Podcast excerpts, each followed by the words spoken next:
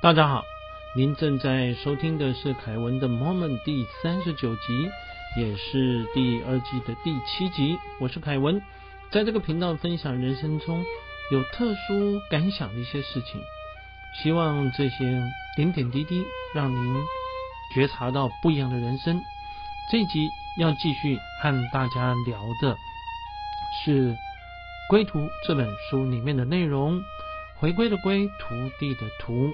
主人翁理查，好，他是印度瑜伽的大师。这本书讲的是他年轻时候啊，到走上瑜伽这条路的经过，内容非常有趣啊，所以我把它形容叫做西方的寻仙访道的一本书。哈，好，那么在上次的话，我们提到说呢，理查和他朋友葛瑞。啊，他们到庞贝城去，接着呢，他们离开啊，然后花掉了最后的一些钱啊，坐船到希腊的一个科孚岛。这个岛曾经以前哈呃，在希腊的著名的诗人荷马啊，他曾经在《奥德西》哈，也就是耶尔翻叫《奥德赛》哈这本书里面提过这个岛，上面有很多的橄榄，还有无花果树。理查都会在山坡这边散步，看着海。有空他就念《道德经》，老子《道德经》。哎，各位，这真的很有意思啊！这个年轻人喜欢念《道德经》，然后他还看《伯伽梵歌》，这个是印度教的经典啊。他也看圣经，然后呼吸着新鲜的地中海的空气，冥想。接着呢，他们又去雅典啊，就希腊的首都。一方面哦。因为希腊是一个非常特殊的地方，我想朋友没有去过的，大概也在电影啊，或者是在图片网络上面看过，包括特殊的神庙，然后悠久的历史啊，我们想到希腊的神话的故事都很特别。所以当年的理查看到了了希腊的一些风景特色的时候呢，哈，可以说是心境大开，因为他从美国中西部漂洋过海过来，各位知道说哈。美国因为是全世界可以说最强盛的国家，地大物博，所以常常很多人说美国人哈，把美国当成是地球的中心呐，好看其他东地方好像都是边陲地带了。这个时候理查德开始想说，我们人类为什么老是觉得自己比别人优秀？在我们的国籍、种族、宗教地位上面的话，都有这样的想法呢？好，他其实就讲出这样的心声。其实我认为还有包括什么肤色。啊，白种人的优越感啊，这些呢是可以说哈，呃，我们呢也都听过的哈。那有些朋友可能已经感受过这样子的顽固偏执的话，也造成了仇恨，甚至于是战争。所以他开始在想，旅行可以开拓心胸，以后要来多多体会一下其他的文化怎么样看待人生、看世界，还有神。接着，他写信给他的家人，说他在雅典，那旅行对他意义非凡，但是他没有勇气说他不想回去，因为他根本也不知道他自己到底什么时候会回去。就所以在啊先前跟大家提到说，他们只是想来就来了，那来到欧洲要去哪里？然后为什么来？到底要做什么？什么时候回去？其实他们完全没有概念哦，就是。想来就来了哈，可以说比较随性啊。那当年的年轻人的嬉皮文化的话，造就了这样子的背景。结果他理查在雅典看到说，警察在巡逻的时候用机关枪扫射，哇，真是吓了一跳。他们知道说应该要去睡在旅社里面，但是平常都睡在树下。只是说真的没钱怎么办呢？很便宜也租不起啊，好，所以就想一个办法去捐血。各位，这个捐血的话呢，哈，会拿到营养费。那理查跟他朋友去，去了以后呢，这希腊的政府规定说，捐完血之后要喝柳橙汁，然后在等候室里面等半个小时，啊，要看到你都没事，他才会付钱。所以他们就在这个地方愁眉苦脸。结果看一下旁边，哎，有另外一个法国人哦，也愁眉苦脸，旁边放着一个吉他。再过去一点的话，有一个瑞士的男孩带着一个小提琴，按着手臂。那理查自己把口琴放在皮带上。诶，他们彼此看一看，就说：“嗯，我们都是玩音乐的哦。”然后你看我，我看你，相视而笑，开始交谈。这个瑞士男孩哈，从小他受到的训练是要当古典小提琴家，但到了十几岁之后，他喜欢的是摇滚和蓝调。法国的吉他手呢，从小被训练要弹佛朗明哥，结果却是转成民歌哈。那他们就拿到钱之后呢，就上街头，马上成立了一个临时的乐团，即兴演奏八音节的蓝调。诶。旁边就有十几个人围过来了哈，还在这跳舞。接着又有更多的人围过来，那葛瑞哦很机灵啊，就借了一个帽子，然后丢铜板进去，就开始把这个帽子在那摇啊，里面的钱都哐啷哐啷哐啷啊，那还指挥他们呢的节奏。观众就很高兴啊，就把这个希腊币呢丢到帽子里面去了，所以他们就成立了一个游行的队伍，一边演奏一边走，那人们跟在后面蹦蹦跳跳。每一次在街角停下来的时候呢，都会有更多的人围过来，帽子里面的钱满出来。所以在那天表演的这个结束的时候呢，他们平分赚到的钱，马上租到旅社，终于住进去了哈。啊，第二天他们已经可以说声名大噪了。只要到哪里，就有很多的希腊人跟着他们笑着拍手，啊他们也开心的演奏着，就觉得哎，这个这么好的事哦，简直不像是真的一样。他们在广场上面，老人拍手，少年跳舞，小孩蹦蹦跳跳，母亲也跟着节奏摇晃手中的婴儿。那天每个人都很开心，帽子的钱有又满了。突然之间，这些人全部跑光，我几把枪抵住他们的脸。他们被捕了，然后被拖到火车站里面去。警察还把他们的帽子里面的钱全部没收，说不能再犯。我所以他的职业音乐家的生涯就告一段落了。哈，那到底为什么呢？可能就是比如说没有拿到表演的执照，好，应该是这样。像在台湾现在表演也有一个街头音乐家要考照的哈。那葛瑞呢，跟他。离开了之后呢，哈，他们有一些钱没有被警察收走，所以就想要找一个地方哈，好好的这个休息一下，买船去了克里特岛。哇，这个岛很有名啊，在很多的希腊的神话里面出现过。那他们找到了一个地方，有海岸，那旁边有温泉，有峡谷，有沙滩哦，还远处还有几只羊，阳光闪亮动人，哇，开心了。很多洞穴啊，又可以在里面吃东西、休息、冥想、断食、祈祷。每一天日出就去爬山，然后在山上祈祷、冥想，一直到日落。而葛瑞的话呢，则是往下走到海边去哈。所以他跟理查的话呢，两个走不一样的这个方向，做不一样的事情。日落了之后呢，回到洞穴里面碰头啊，然后吃一些白面包。那么就开始躺在这个石头地上啊，想说：哎，我们当天想到了什么，遇到了什么，看到了什么？这样过了好几个礼拜，哎，他觉得这很像是他想要过的日子哦。命运把他领到了入口，一条路是回到了以前的那条路。小明叫做小猴啊，是美国人的家庭，参加过反文化的运动，不过会拿到大学学位。另一条的话呢，哈，则是要改变一切。他有点怕，他有点怕做出改变一生的抉择，但是他又没办法停下来。他也不知道说命运要带着他去哪里。有一天呢，他就在这个山上看着，哈，红红的太阳掉到了大海，海浪上面有落日的余晖，泛着金色。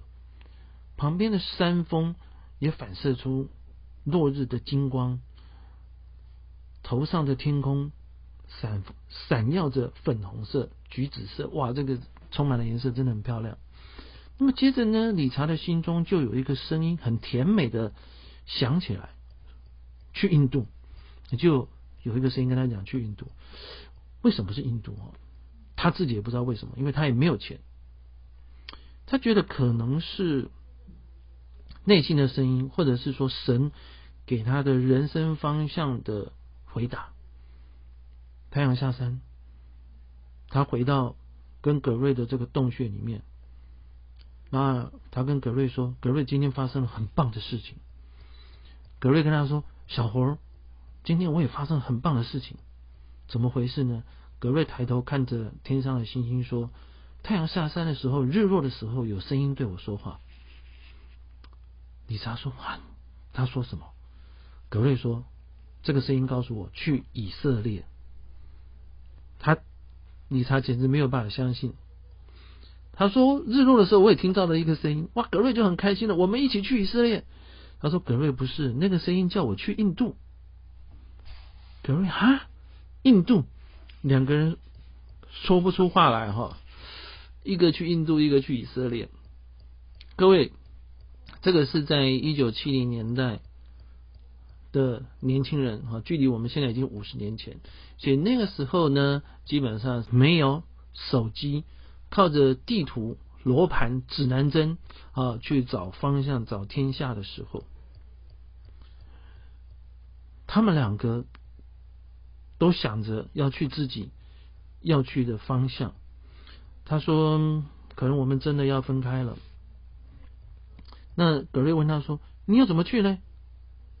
理查说：“我相信我如果一直搭便车往东走，因为他其实当然没有去过印度嘛。”他只是想说一直往东，因为印度在东方嘛，总有一天会会到的。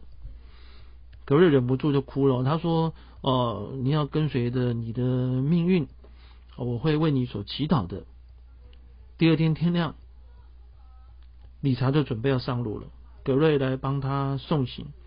他回想起跟这个好朋友哈，从小到大，到嬉皮。在学校，然后到欧洲，然后一起反战。当年的这个美国很多年轻人是反越战，一起抗议美国人对待非裔啊，就是啊，我们梦想过人权没有仇恨，只有音乐的世界，彼此的扶持。虽然有有过争吵，但是彼此都知道是最好的朋友。他想要送葛瑞一个东西，结果他突然想要说，他把他身上的背心啊脱下给他，因为他。这几年的时间，他每天都穿着这个背心，是他最珍贵的资产。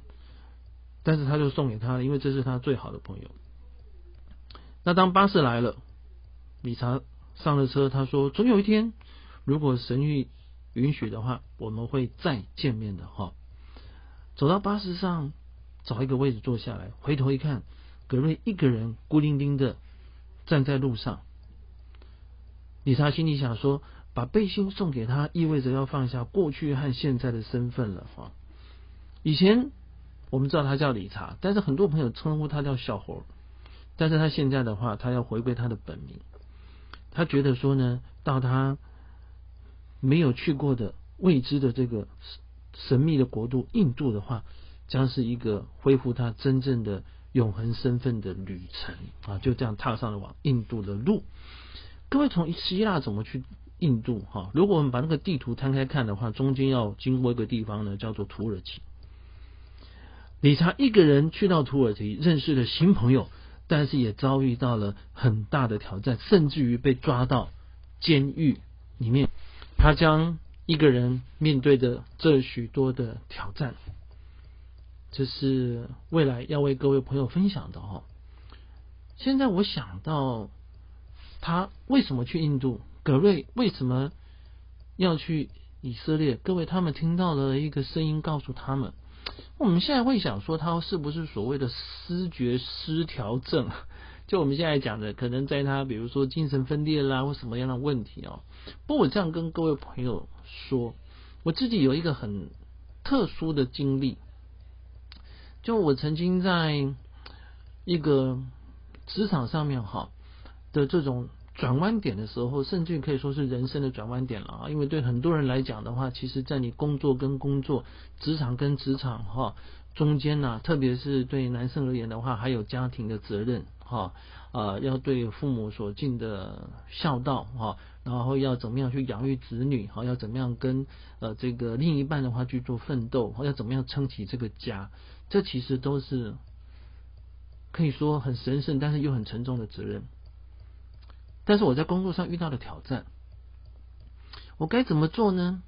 当时的话，我一方面离开了金融业界，那也很偶然的机会，成为了所谓的名嘴。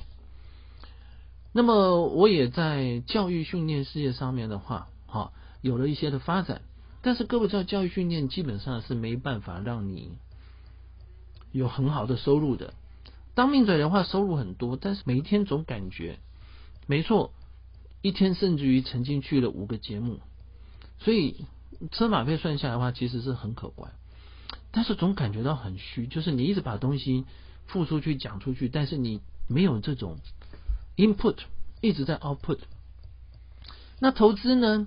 因为我离开了金融业界，要再回去吗？还是要做什么样的事情呢？哦，就正在那个地方苦恼的时候，有一天忍不住心里就在想：我该怎么做？我到底要做什么？什么是我需要做的？哈，反复的问了自己几次，或者在心里抛出这个问题几次之后呢，突然之间听到一个声音，可是我我说听到是真的听到。那我也可以发誓说，我并没有什么的喊鸣啊、精神分裂啊，没有。我听到头顶头顶传来一个声音，不是耳朵了啊，也不是心里自己的回应，就是头顶的话有个声音说：“投资啊！”我就愣了一下，因为四周没有人嘛。抬头看了一下，各位抬头当然只看到天花板了，因为在家里。但是因为这个印象实在是非常鲜明哦，所以我在心里想说呢，很多人说我们会有护法神，有佛教来讲的话是护法神，到底是谁，我也不是很清楚，因为我也没有看到到底是有什么样的呃这个神明、上帝或天使或护法神出现哈，但是我听到了这样一个声音，后来我心里就觉得说。其实我在投资上面已经一段时间，虽然因为个性的关系了哈，所以呃也相对不是那么冲。各位哦，基本上投资如果你没有很冲，或者是你在该重压的时候没有重压的话，其实你的获利就是相对比较稳健。但是呢，要发财可能也不是这么容易，但稳健。的获利的话，哈，倒是可以去做期待。后来我就慢慢的往这个路上去走，然后把自己的这个方向再调整到投资理财有关的节目，投资理财有关的教育训练、演讲，好，这些呢我就很专注，同时也在自己的粉丝团，呃，自己的。部落格里面，把我所了解到的啊，所的一些看法跟大家来做分享，聚焦聚焦在投资上面。慢慢的，我发现周遭的人事物的话，有了一些改变和改改观，然后我也有更多的新的领悟。那这几次呢，哈，在要去呃，在做更突破的时候呢，哈，正好都会有有人。啊，出现，然后呢，给我一个方向。所以有时候有人有有像有些人在讲，学生准备好了，老师就会出现了，有点像这样子的意思。建议各位朋友，如果说当你不知道该怎么做的时候呢，也许人生的旅程才真正的开始。哈，好，谢谢您的聆听，请记得对我们的节目订阅并做评分。祝您健康平安，我们下次再会。